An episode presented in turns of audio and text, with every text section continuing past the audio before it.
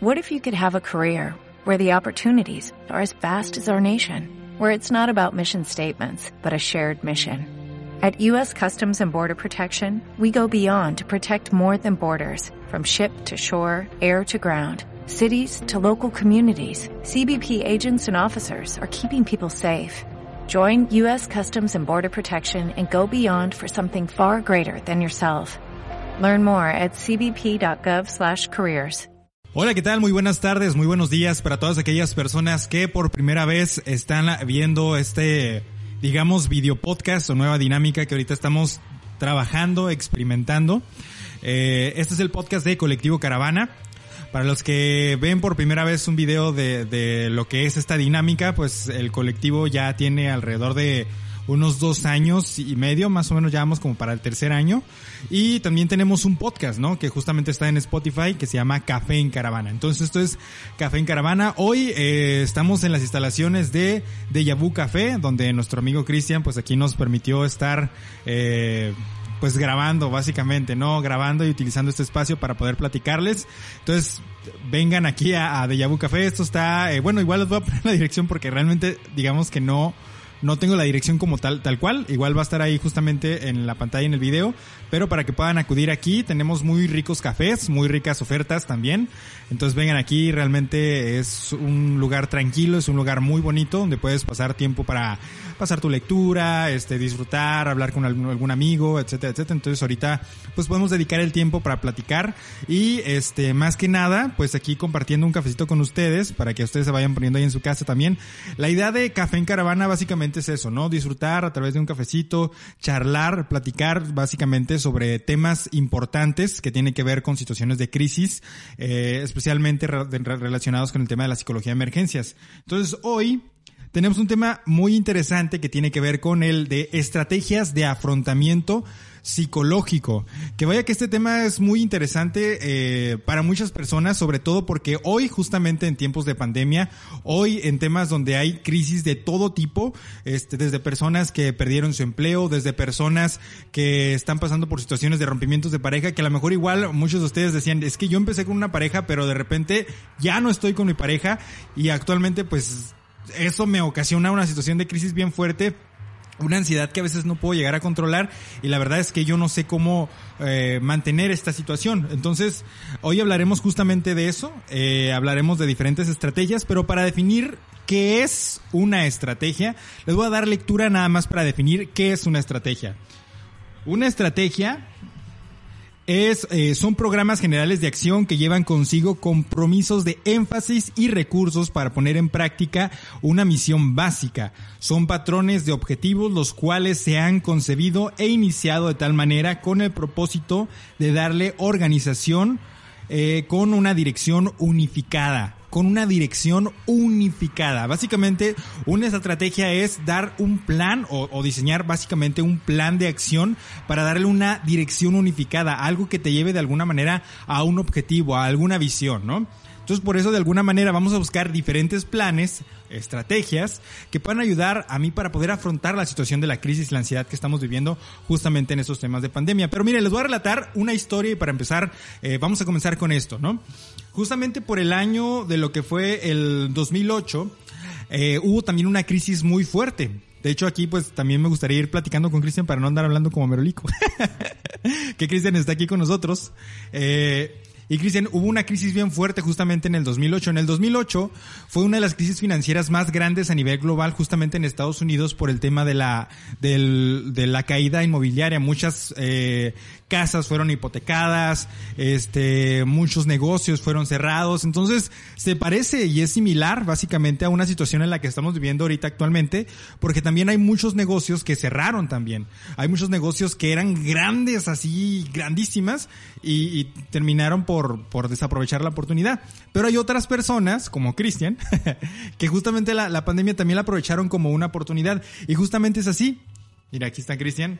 Justamente la, la, la, situación de crisis también es una oportunidad, porque vaya, en el año del 2008 pasó esto, ¿no? Pero cuando llegó en marzo del 2009, se fundó una empresa a nivel internacional que ya conocemos prácticamente todos, que es la empresa de Uber. Uber en el 2009 fue fundada, fíjate, a pesar de la situación de crisis, a pesar de la adversidad, justamente en el 2009 se dio la forma para poder salir adelante a través de, de esta empresa de Uber que todos conocemos. Entonces ahí nos damos cuenta que realmente las situaciones de crisis son situaciones también de oportunidad y con ellas evidentemente pues podemos ir creciendo, ¿no? Ahora, quiero empezar con otro concepto eh, muy sencillo que tiene que ver con el tema de una catástrofe social, porque justamente lo que estamos viviendo hoy en la actualidad es eso, es una catástrofe, es una catástrofe que de alguna manera eh, no era algo que nosotros teníamos en nuestro control, pero al final de cuentas pasó, ¿no? Y a diferencia de las catástrofes y los desastres, que algunos dicen, eh, Pablo, pero es exactamente lo mismo, no, de hecho no es exactamente lo mismo. Hay desastres, eh, particularmente algunos que se llaman desastres antropogénicos, que son todos aquellos que son provocados por el hombre.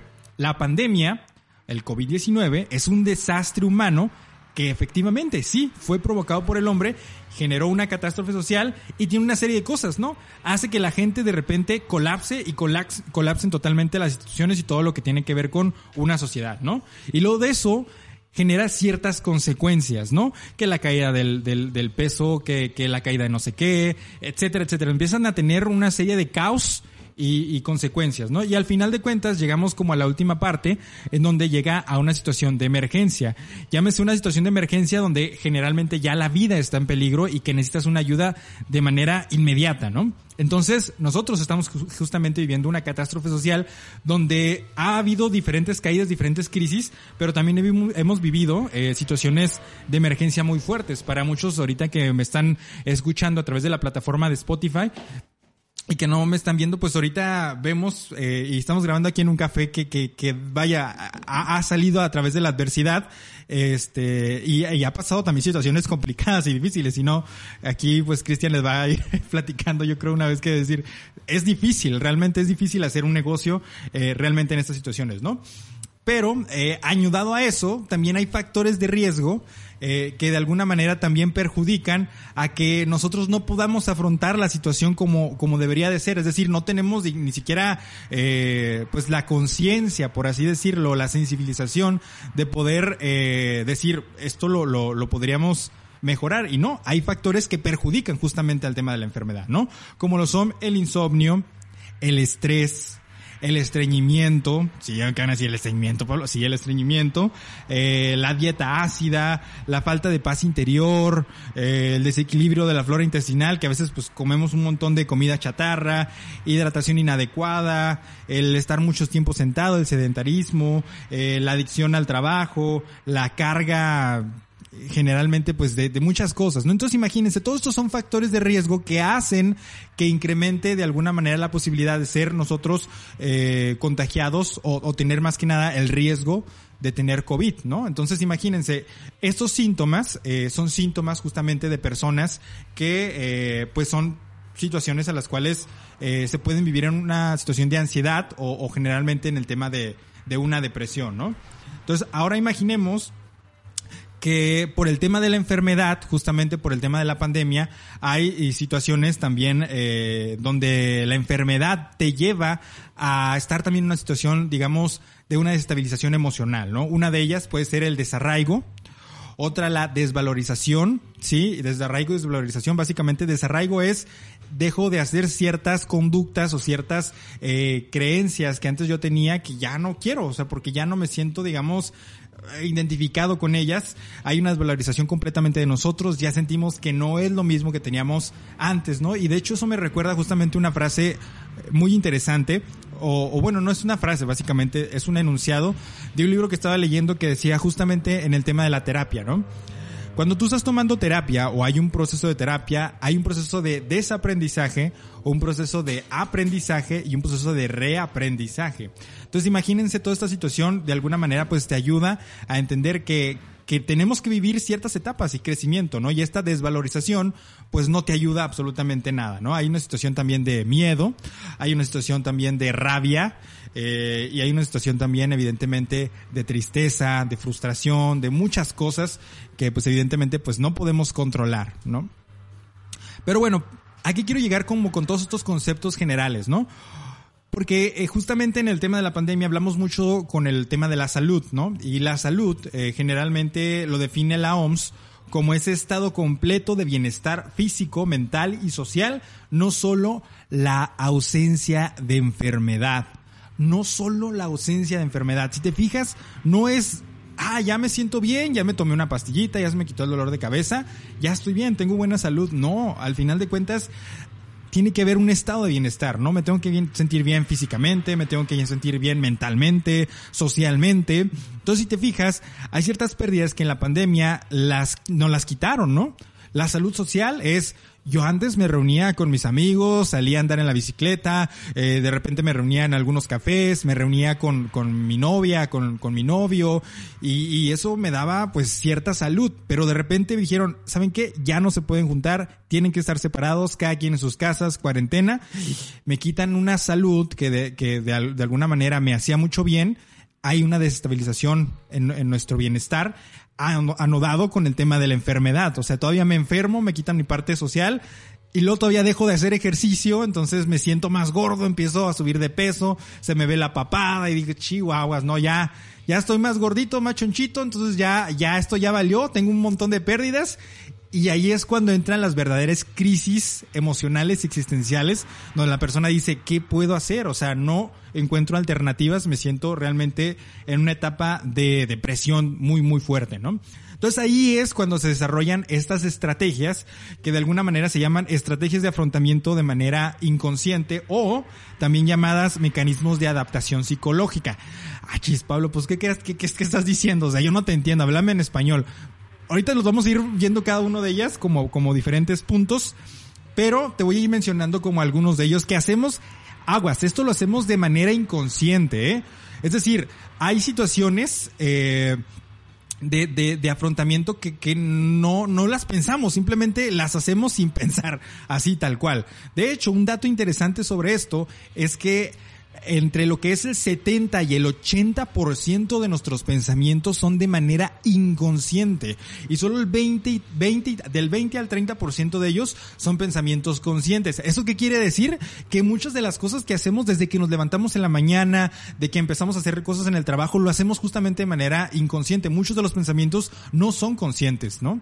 Y eso es algo bien interesante porque aquí nos vamos a dar cuenta de cosas que hacemos para afrontar la situación, pero no, no lo estamos haciendo consciente, ¿no? El primer punto sería la búsqueda del apoyo en los demás. Sí, así como lo ven, hay muchas personas que a pesar, por ejemplo, me ha tocado de, de, de mamás, este, especialmente, y no digo que, que generalmente pase con mamás, ¿verdad? Pero sí hay muchas mamás que de repente, este, pues están en una situación de crisis, ¿no? Y, y empiezan con que quieren ayudar a todo el mundo. ¿no? Que quieren ayudar a la vecina, que quieren ayudar a la tía, que quieren ayudar a, a la, a la mamá que también es otra mamá que tiene un niño que le quiere ayudar con su niño y todo lo demás, y dices, ah, chihuahua, pues anda muy caritativa, anda acá. Pero resulta que cuando estás hablando con esta mamá, pues que tiene una crisis existencial porque de repente dices que ya cumplí 50 años y ya mis hijos ya no están, y entonces empiezan como búsquedas de ayudar a los demás, ¿no? Y eso es una estrategia que generalmente se da, te digo, yo lo he visto más en casos de, de, de mamás, pero eso no quiere decir que siempre pase con ellos, ¿no? Hay situaciones obviamente de maneras distintas, ¿no? Y luego viene también eh, la afirmación de tener una propia seguridad, es decir, todo va a estar bien, todo va a estar bien, todo va a estar bien, todo está tranquilo. Papá, pero es que mucha gente se está muriendo. No, hijo, todo está bien, tú déjale las manos al gobierno, ya ves el señor presidente, él tiene todo bajo control. papá, pero es que mira, los hospitales están saturados. No, hijo, todo va a estar bien, todo. Entonces él genera como esta parte de, de, de decir, una afirmación de su propia seguridad, aunque realmente hay mucha inseguridad, pero el hecho de generar un pensamiento propio de seguridad hace que realmente le funcione, ¿no? O sea, hay como una especie de, estado mental en el que dice, me voy a meter en un estado donde no está pasando nada, me voy a poner así como los caballitos, ¿no? Que no puedo ver absolutamente nada y que todo está perfectamente bien. Y evadimos de alguna manera el, el problema, ¿no? ¿Cuántos de ustedes han estado a lo mejor con la presión de la tarea, así un chorro de presión de tarea, con un montón de, de, de, de trabajos, este, que ahorita pues ya están viviendo los de la UACJ, y dicen, no, todo va a estar bien, voy a pasar la materia, déjame, voy a poner la serie nueva de Netflix, este, que está muy buena, la película de Bob Esponja, que también está muy buena, y tú bien tranquilo, bien relajado, dices, todo está tranquilo, pero realmente sabes que va a llegar un punto en el que vas a tener que enfrentar esos trabajos, esas tareas. Bueno, pues ese es justamente un mecanismo que lo hacemos de manera inconsciente, ¿no? Otro de ellos es el tema del optimismo y el sentido del humor. Y sí, el, optimismo y el sentido del humor justamente es eso, ¿no? Es ver las cosas siempre de manera positiva. Alguna vez llegué a escuchar este tema de la positividad tóxica, ¿no? El de eh, Dios te bendice, hijo mío, todo va a estar bien, todo va a estar perfecto, hoy va a ser un grandioso día, pero, o sea, ve, o sea, no manches, me rompí la muñeca, me rompí el brazo, me falta un diente, o sea, no, o sea, déjeme llorar un ratito y no, no, es que vas a recuperar tu diente y tu salud, no, no, déjeme sufrir un rato porque quiero llorar, ¿no? Entonces también hay personas que justamente también viven esta etapa, ¿no? Porque a veces hay situaciones de crisis muy fuertes también, ¿no? Eh, otro de ellos también muy comunes es el tema de la fe, ¿sí? Eh, agarrar, esto pues generalmente son personas que se refugian en creencias, eh, ya sean religiosas, espirituales, filosóficas, ahora sí que de todo tipo de estilos de vida.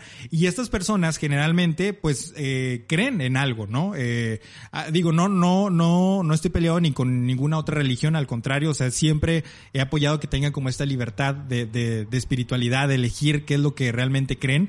Pero hay personas que pues creen justamente así, o sea, en el catolicismo eh, creo que Dios me va a salvar, que la Virgencita, que si yo rezo eh, todas las noches va a mejorar mi vida y todo lo demás, y en ese momento les ayuda, o sea, los ayuda a estar bien, los ayuda de alguna manera a mejorar el entorno en el que están y se van más tranquilos a la cama. Hay personas que, que inclusive eh, no pueden irse a la cama si no rezan. O sea, porque no los hace sentirse bien. Entonces, sí hay un estado de, de control, digamos, eh, de ansiedad porque hay un diálogo interno, ¿no? Por ahí compartí justamente ahí en mis redes sociales que aquellas personas eh, que tienen esas dificultades para poder comunicarse con los demás, justamente es porque tienen problemas de comunicación de manera interna. Entonces, las personas que justamente hacen oración o, o, rezan, este, particularmente, pues son diálogos internos, ¿no? Y esas personas generalmente son muy buenos comunicadores, ¿no? También. Entonces, eso es una, ¿no? La otra también es el tema de la dedicación a los demás. Sí, es, quiero ayudarte a hacer como, hacer mejor, este, yo veo en ti más potencial. Por ahí me acuerdo y, fíjate, es una experiencia muy chistosa, Cristian, porque, eh, bueno, algunos ya me conocen como que estuve justamente en el tema de, de, la radio hace algún tiempo, pero antes conocí a un gerente de operaciones y ese gerente de operaciones una vez me llegó a platicar, éramos, estábamos hablando como de diferentes cosas, ¿no? Que de talentos, que de habilidades y todo lo demás, y yo le decía, pues a mí me encanta esto de la radio, me encanta esto de la locución, y él dijo, yo realmente descubrí que mi don es encontrar el talento en los demás, ¿no? Y yo así como de, ¿what? así como, eso es un talento, no sé si llamarlo talento una habilidad, pero lo entendí después de esto, ¿no? Es que a él le apasiona dedicarle tiempo a los demás, o sea, ayudarlos a ser mejores personas, pero de alguna manera esto es bien importante porque tú te estás desviando de tu propia atención. Te enfocas tanto en mejorar la vida de tu hijo, la vida de tus hermanos, la vida de tus familiares, de tu novia, de tu esposa, pero te enfocas tanto en mejorarlos que te olvidas completamente de, ti, ¿no? Y eso es justamente un mecanismo que lo hacemos de manera inconsciente y que nos ayuda a enfrentar la situación de adversidad. Ya se me antojó un pan, me voy a comer uno, perdón. ¿Mande? Come frutas y verduras, no comas pan. Entonces imagínense, imagínense esta situación, ¿no? Ahora viene otro proceso diferente, ¿no? Que es el tema de la idealización. y vaya que esto lo vemos mucho justamente ahora en el tema de la pandemia. Es que nuestros médicos son nuestros héroes, nuestros salvadores, los bomberos, los policías, la señora de limpieza, el señor que barre las esquinas, ellos son los que sacrifican la vida por nosotros y los empiezan a idealizar, idealizar, idealizar. Después hablas con los doctores y dices, carnal, quédate en casa. no salgas, no me veas como un superhéroe. Prefiero que estés en casa, que me estés haciendo estresar aquí justamente con tantos pacientes. Hay una situación de adversidad bien fuerte. Entonces tendemos a idealizar justamente a, a, a nuestros personales justamente de salud, pero justamente esto lo hacemos porque es un mecanismo también, o sea, es un mecanismo de adaptación a una situación donde nosotros nos sentimos justamente este vulnerables y más aún si estamos hablando en el tema de la enfermedad. Y luego hay otro que es completamente lo contrario, que es el tema de la infravaloración. Y lo digo así como infravaloración, lo tengo que decir lento porque yo me atrabo. Infravaloración básicamente es todo lo contrario, es decir, le quitas todo el prestigio y dices, no, es este, eh, dejas de alguna manera de alabar a la persona y la repudias, ¿no? Le dices, es que por tu culpa, tú como médico incompetente, que no sabes hacer tu trabajo, que fíjate que esto y que aquello, para eso te pagamos los impuestos. Y los ofenden y ha habido casos que igual no creo que pasen aquí en Juárez, ¿no? Que han habido personas que avientan cosas a las enfermeras o los ofenden, pero bueno, obviamente esto no pasa en Juárez, ¿no? Esto no pasa, no pasa, ¿no? No pasa esto de la infravaloración. Pero hay que entenderlo, ¿no? También hay que tener como ese sentido de empatía. Si a veces vemos situaciones así, no es que la persona sea ignorante, ¿no? Hay que tomar en cuenta que hay personas que a lo mejor igual son personas que tienen ese proceso de infravaloración porque es un mecanismo de adaptación para ellos en ese momento. Y recuerden, lo hacen de manera inconsciente, no lo están pensando. Simplemente así lo hicieron y sin hacer nada, o sea, nada más, ¡boom! y lo, lanzaron, ¿no? Ahora viene otro, y, y con este vamos como cerrando, que es el tema de la racionalización. La racionalización básicamente es darle un sentido y una razón a todo, ¿no? Pues yo, yo creo que igual el tema de la pandemia tiene que ver con una cuestión eh, política y tiene que ver con, con algo que viene de otros gobiernos. De hecho, China justamente fue el primero que lanzó esto, pero te fijas que está apoderándose varias industrias. Entonces empiezan como teorías conspirativas y le encuentras una razón a las cosas y lo dices por eso está pasando esto y esto y esto. Entonces es una forma también de ayudarte, ¿no? La racionalización. E inclusive por ahí platicaba una vez con una amiga que me decía justamente en el tema de la pandemia y justamente hoy pasas por todos los procesos. De repente pasas por la parte de, no, esto no es verdad, esto es mentira, ¿no? Y luego el siguiente día, no, es que esto sí es verdad. O sea, en el hospital la gente se está muriendo y no sé qué. No, es que hay que cuidarnos, muchachos y todo. Entonces pasas como por todos esos procesos justamente de racionalización que es todo lo que vivimos generalmente muchos todos los días, porque hay personas que vivimos generalmente de, la atención de las noticias, o sea, queremos estar siempre viendo qué está pasando para estar actualizados y nosotros vamos dando como nuestras propias conclusiones, donde realmente pues nos creemos hasta, hasta periodistas, ¿no? Entonces, con esto, ¿a, qué quiero llegar a entender, no? Muchos de estos procesos de adaptación, eh, hay que entender que, que si los estamos viviendo y los reconocemos, va a haber un proceso distinto, ¿no? Hay un proceso de desaprendizaje y hay un proceso también de reaprendizaje, es decir, voy a ver cosas distintas, una cosa forma, una cosa diferente, ¿no? Entonces, aquí viene una frase muy, muy, muy buena que a mí me gusta mucho, ¿no? Que dice, no puedes transformar lo que no reconoces. Lo digo otra vez, es no puedes transformar lo que no reconoces. Es decir, si tú no reconoces de alguna manera que estás utilizando algo para poder evadir una realidad que no me gusta, entonces no va a haber un proceso de transformación y la crisis se va a convertir en una crisis simplemente ahí a lo mejor que va a durar un par de días, un par de meses, pero no se va a convertir en un proceso de aprendizaje, un proceso de crecimiento, se va a quedar ahí, ¿no? Entonces, si nosotros reconocemos que estamos en crisis, entonces vamos a poder afrontar la situación. Pero ese es el primer paso aceptar que estoy en crisis. Sí, la neta la regué. Y sí, pues estoy en bancarrota, ya no tengo dinero, ni modo. ¿Qué hay que buscar? ¿Qué hacer? No, pues ahí busco enfrentamiento. No, pues ya la regué, sí, mi pareja me cortó, me, me mandó por un tubo. Pero la neta es que yo sí la regué, ¿no? También metí la pata y yo pues sí, ahí anduve de voladillo, entonces sí, entré ahí una crisis, pero justamente ahí viene ese proceso, es entender y aceptar ese proceso, cuando ya aceptas eso, entonces ahora sí ya puedes entrar en un proceso de transformación. Que eso es algo bien bonito, Cristian. De hecho, justamente una vez hablaba con, con otra persona, iba a decir, hablaba con otra persona, pero ¿quiénes son, Pablo? Pues hablaba con muchas personas, ¿no? Pero hablaba con una persona y le decía, hay una diferencia muy grande entre ser humano y ser un humano, ¿no? Y ser un humano es aquella persona que es consciente, que razona, que puede entender que hay procesos de transformación constante, que el día de mañana eres una persona y al día siguiente eres otra, ¿no? Por eso dicen, es que cuando nosotros nos casamos, el aprendizaje de matrimonio es todos los días. O sea, tu pareja nunca la vas a dejar de conocer. Pues claro, porque en un matrimonio y en tu vida cotidiana todo el tiempo hay crisis. Y si hay crisis, hay procesos de transformación constante. Y si hay procesos de transformación constante, pues evidentemente hay aprendizaje y la personalidad va cambiando con el paso del tiempo, ¿no? Entonces, pues es bien importante eso, ¿no? Reconocer como la parte de decir, eh, de avanzar, básicamente, de entenderlo, ¿no? Ahora, ya conocemos uno, el tema de las estrategias de afrontamiento, ¿no? Ya conocimos, eh, bueno, que hacemos de manera inconsciente. Ahora, ¿qué puedo hacer de manera consciente Sí, porque recordemos que hay un porcentaje, ¿no? Un 70 lo hacemos sin saber, un 30, un 20 lo hacemos sabiendo, ¿no? Y este sabiendo lo podemos hacer de alguna manera consciente. Hay planes que podemos hacer y uno de ellos y el primer punto con el que vamos a, hablar de esto es el tema de la catarsis. ¿Qué es la catarsis, no? La catarsis básicamente es sacar eh, emociones que de alguna manera tenemos reprimidos en nuestro cuerpo. De hecho, hay, hay ciertas emociones que tú las puedes somatizar en tu cuerpo. Hay personas que de repente dicen, es que me siento triste, pero siento un nudito aquí en la garganta y, y ahí está atorado, ahí está atorado, ahí está atorado. O de repente también me siento así como que alegre, y no lo puedo expresar, pero siento una sensación aquí en el dolor, este, justamente en mis ojos, o en la espalda, o, o, a través de algo, ¿no? Entonces hay procesos de catarsis que yo los considero como catarsis positivas, que es, por ejemplo, la música, ¿sí?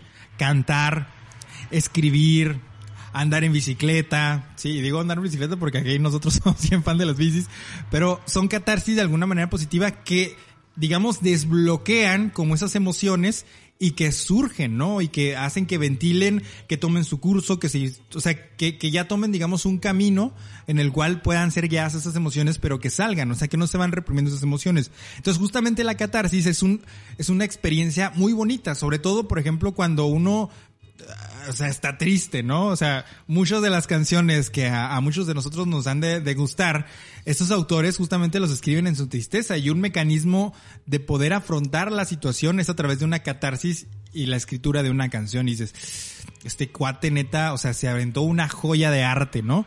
Y es que justamente las personas que se, se avientan joyas de arte eh, son personas que de verdad lo dejan todo, o sea, dejan todas sus emociones a través de algo bien bonito. Entonces algo igual ya nos vimos como cosas muy artísticas y filosóficas, pero sí, uno de ellos es el tema de la catarsis, ¿no?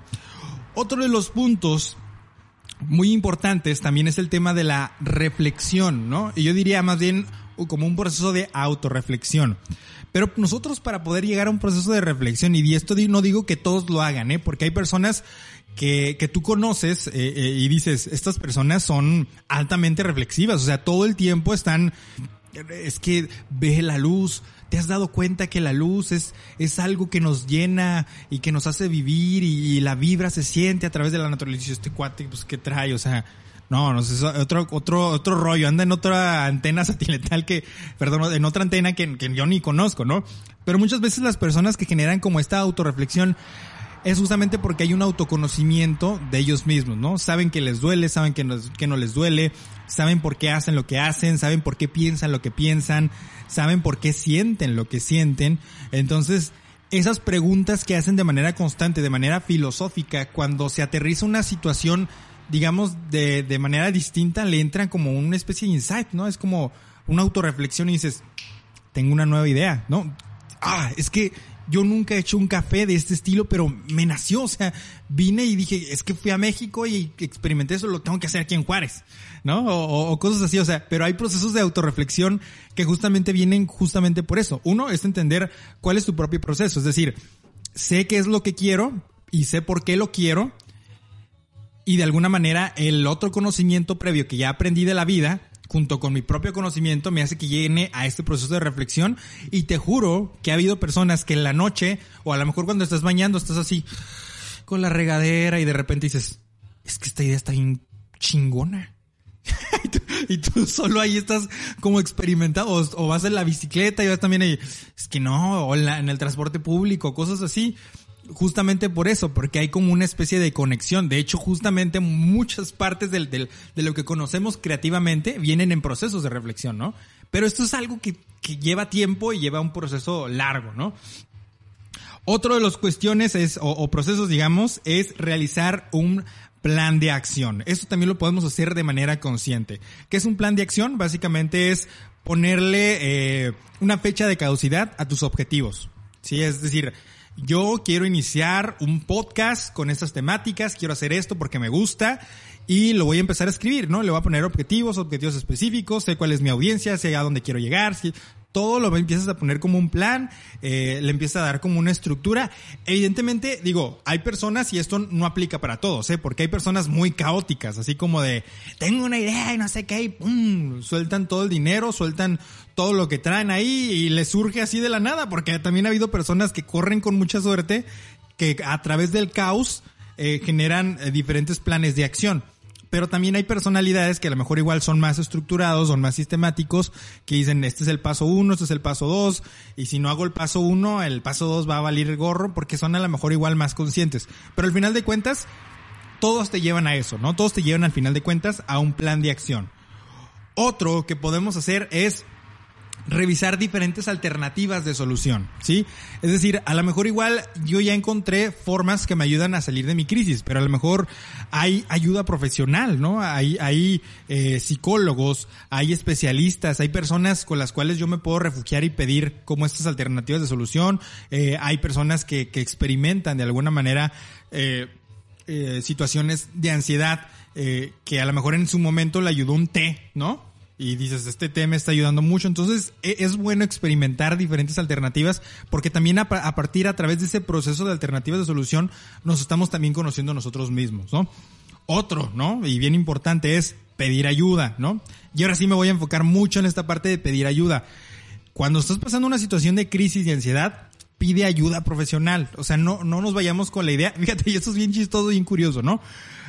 Eh, esto lo vi en la tele, ¿no? Ni siquiera recuerdo bien las estadísticas, pero decía que la mayoría de los mexicanos tenían eh, más fe en chamanes, en cuestiones espirituales, en cosas de ese estilo, que ir con el mismo psicólogo, ¿no? Porque el psicólogo, pues era para locos, era para personas que pues no sé, a lo mejor igual andaban viendo luces y todo el rollo y, y eso es lo que les vendió justamente pues la televisión, la mercadotecnia. Y realmente no, realmente justamente en un proceso de terapia hay un proceso muy bonito en el cual estás conociéndote como persona, ¿no? Hay, hay un proceso en, el cual te estás rescatando a veces de, de situaciones que dices que estoy arrastrando y tú mismo te levantas y empiezas a caminar de una forma distinta. Entonces es bien bonito tomar terapia. Si tienen la oportunidad de tomar terapia, eh, háganlo. Realmente yo creo que es una de las mejores inversiones que pueden hacer en su vida. Y no lo digo exagerando, o sea, de verdad, lo digo así bien, bien, ¿no? Eh, otra de las cuestiones también que puedes hacer para poder superar la adversidad de una situación de crisis y afrontarla es rescatar tu continuidad. ¿A qué nos referimos con esto? Cuando iniciamos en el tema de la pandemia, eh, nosotros teníamos una rutina, ¿no? Yo saliendo del trabajo a las 6 de la tarde yo me iba siempre al gimnasio y me iba a hacer ejercicio al gimnasio, ¿no? A las 6 de la mañana yo me levantaba y me ponía súper alegre porque yo me levantaba para ir al trabajo, ¿no? A las 6 de la mañana me levantaba, me hacía almorzar y todo lo demás. Y ahora que me descansaron, ¿no? Y estoy trabajando desde mi casa, me dan chance de levantarme a las 10 y a las 10 comenzamos pues no lo hagas. O sea, rescata tu, continuidad. O sea, levántate a las 6 de la mañana como era antes, hazte de almorzar, aprovecha y disfruta el día, pero en tu casa. O sea, disfruta como esos, esos planes continuos que tenías, porque eso te va a darle un sentido de vida a tu vida laboral, a tu vida cotidiana, ¿no? Y vas a ver, y, neta, esto es, esto es en serio, o sea, le vas a dar una diferencia totalmente distinta a la adversidad que estás viviendo en ese momento. Y yo lo digo por, por experiencia, ¿eh? O sea, yo ahorita, por ejemplo, en, en mi trabajo, generalmente pues entramos a las 8 de la mañana. Y, y ahora estoy entrando a las 9, digamos, en, en línea.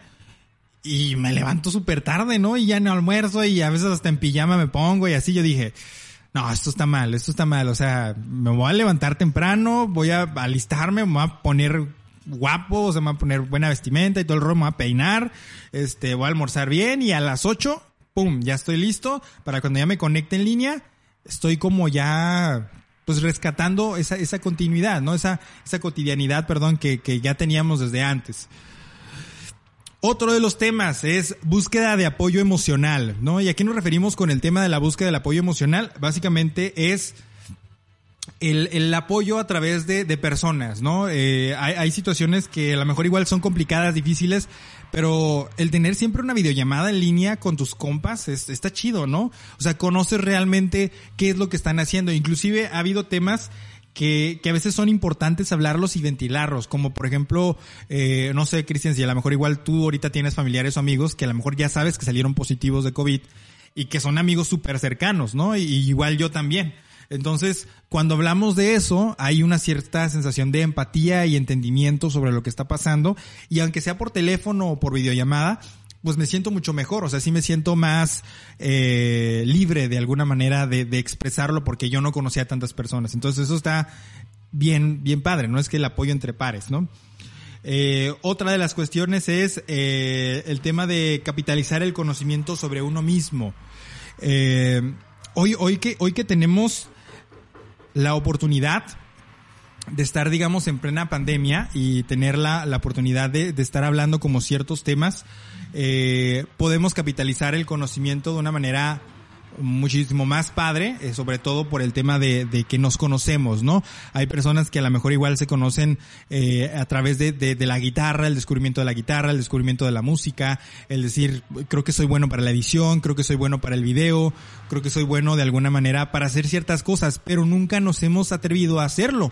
¿Por qué será? Pues simplemente a lo mejor dudas, preguntas sobre nosotros, pero tú te pones a investigar, buscas tutoriales en YouTube, buscas ciertas cosas y te ayudan a crecer. No sé si a lo mejor igual en el caso de, de Cristian, o sea, no fue a una escuela de café así para hacer cafés. O sea, yo estoy casi seguro que, que tuvo que aprender base la marcha, tuvo que a lo mejor igual, a lo mejor no sé si tuviste la oportunidad de ver videos en YouTube de cómo hacer capuchinos o cosas así, no sé. O sea, siempre buscas la idea de aprender más pero a eso se refiere, o sea, capitalizar el conocimiento, buscar conocimiento que de alguna manera te llene, pero que sientes que, que de alguna manera lo puedes capitalizar, o sea, lo puedes aplicar a algo, ¿no? Y bueno, pues básicamente con, con estos terminamos, este, nada más para que aquellas personas igual que quisieran como anotarlo, uno de ellos es la catarsis, la reflexión, ¿sí? El realizar planes de acción, el, re, el revisar diferentes alternativas de solución, el pedir ayuda, el rescatar tu continuidad, la búsqueda del apoyo emocional, ayuda a los demás y eh, capitalizar el conocimiento sobre sí mismo, ¿no? Y antes de terminar, eh, quisiera darles como algunas referencias para aquellas personas que a lo mejor igual dicen, oye, Pablo, pues sí me gustaría pedir como ayuda profesional. Hay una línea de crisis que está a las 24 horas, los 365 días del año este, los siete días de la semana, este, donde tú puedes marcar qué es la línea de crisis, ¿no? Tú marcas al 911, cuando marcas por teléfono, te va a responder una persona eh, y te va a decir qué es lo que necesita, ¿no? Tú le vas a decir que necesitas el apoyo de un psicólogo. Él nada más te va a preguntar tu nombre y tu edad. En este caso, mi nombre es Pablo Morales, tengo 26 años y este, pues ya, te van a pasar con un psicólogo y el psicólogo te, te, va a escuchar, te va a entender. Muchos de ellos pues tienen muy buenas capacitaciones, especialmente en primeros auxilios psicológicos, este, son psicólogos, entonces eh, eso está, está muy padre, ¿no? Y la otra es una línea que se llama Asterisco 2232, que es una línea ciudadana en la cual eh, no solamente te brindan asesoría psicológica, sino también te brindan asesoría jurídica, en la cual pues también puedes este, pedir ayuda, ¿no? Pero bueno, básicamente eso es todo. Eh, yo les recuerdo que me pueden seguir a través de las redes sociales como Pablo Morales y en Facebook como Colectivo Caravana. También para las personas que quieren estar ahí en Facebook y que vienen de YouTube o Spotify. Nos pueden seguir en Facebook como Colectivo Caravana. También tenemos ahí un Instagram que no lo usamos, pero lo vamos a usar que también se llama así, Colectivo Caravana, y ahí pueden buscar pues también todas las publicaciones respecto a este podcast que va a estar publicado. Yo agradezco pues enormemente el tiempo que hayan dedicado a estar aquí presentes. Si estuvieron aquí en video, pues se los agradezco mucho. Si estuvieron a través del audio, también se los agradezco mucho. Y pues también aquí agradezco mucho las instalaciones de, de, de Yabu Café que igual pues los invitamos a que vengan, que conozcan el negocio. Este, yo les voy a pasar ahí la dirección porque no me la sé, pero va a estar justamente ahí en el video. Eh, la dirección aquí justamente en Ciudad Juárez, Chihuahua, para que vengan. Está muy rico el café. Igual miren, aquí yo me lo ando medio tomando entre sí, ¿no? Y, y, y, está muy rico, está muy agradable, con muy buena música. Entonces aquí pueden venir a disfrutarlo. ¿Sale? Sería todo por mi parte y... ¿Cómo? Ah, también formo parte del, del club, parte del club de ciclismo también de, de Yabu Café, que también puede venir todos los, todos los sábados, ¿verdad? Hay, hay rutas, este, que agarramos también aquí en Ciudad Juárez para que vayan conociendo también su ciudad. Y está bien padre, está bien padre, es muy agradable. Entonces, pues aquí pueden venir a disfrutar todo esto y pues sería todo por mi parte. Yo les agradezco mucho y que tengan un excelente día. Hasta pronto. Una producción exclusiva de Colectivo Caravana. Gracias por escuchar Café en Caravana. Te esperamos en el próximo episodio. ¿No te encantaría tener 100 dólares extra en tu bolsillo? Haz que un experto bilingüe de TurboTax declare tus impuestos para el 31 de marzo y obtén 100 dólares de vuelta al instante. Porque no importa cuáles hayan sido tus logros del año pasado, TurboTax hace que cuenten. Obtén 100 dólares de vuelta y tus impuestos con 100% de precisión. Solo con Intuit TurboTax. Debes declarar para el 31 de marzo. Crédito solo aplicable al costo de la presentación federal con TurboTax Full Service. Oferta sujeta a cambios o cancelación en cualquier momento.